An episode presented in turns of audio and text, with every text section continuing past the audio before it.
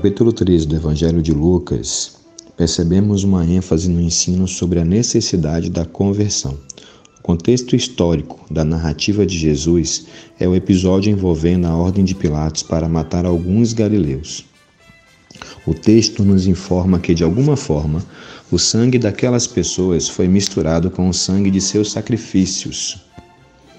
As pessoas que estavam ao redor do Senhor não interpretavam esse evento como um ato, um ato de crueldade por parte de Pilatos.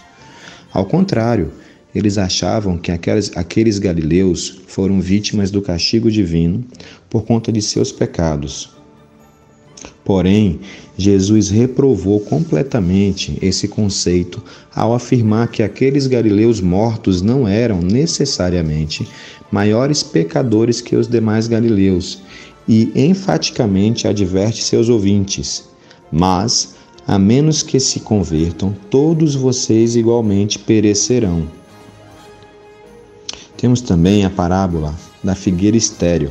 Essa parábola nos mostra a verdade de que se um simples homem se importou com a figueira estéril, de tal modo que se comprometeu a trabalhar nela por mais um ano, mais ainda Deus se importa com o homem e se mostra magnânimo e paciente. Porém, sua paciência tem um tempo limite.